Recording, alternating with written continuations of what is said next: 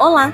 Nas aulas anteriores, falamos sobre, sobre vários fundamentos relacionados à coordenação motora, lateralidade, coordenação motora fina, entre outros.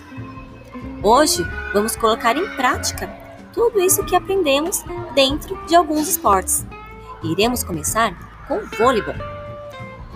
A partir do momento que já treinamos todas as nossas habilidades motoras, nós temos condições para realizar movimentos mais específicos. E é isso que vamos fazer na aula de hoje. Na trilha de aprendizagem, vocês terão acesso a um vídeo com explicação sobre as técnicas dos movimentos básicos do vôlei.